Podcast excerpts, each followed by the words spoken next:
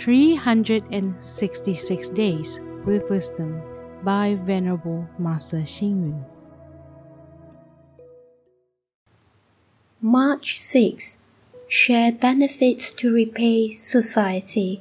Share glory with everyone. Handle affairs with teamwork. Deal with people like one big family. When family members have different opinions, it is appropriate to seek advice from the elders of the family and integrate opinions so that the family remains harmonious.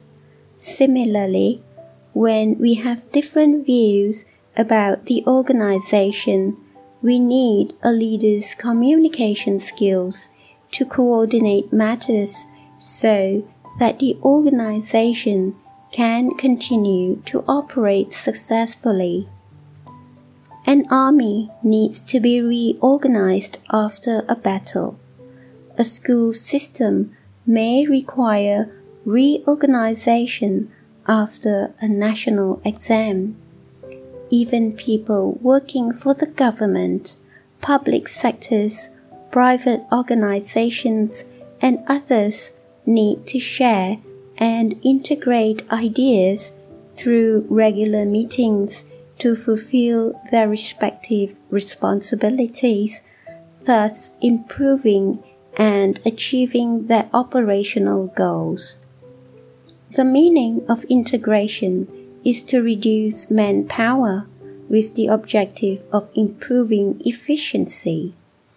Integration also means to work actively and function well. Reorganization relates to good management skills.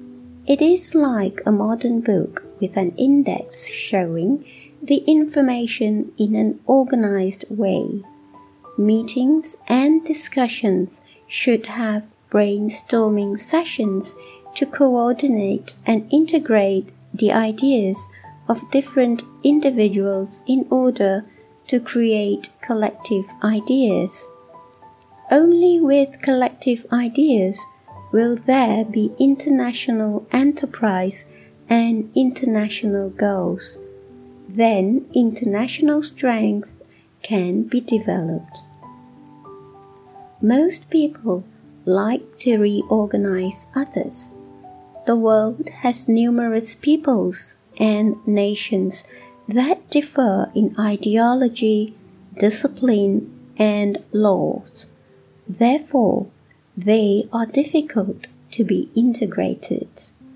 We may face strong challenges even when we make plans with our close friends and relatives because they have different opinions.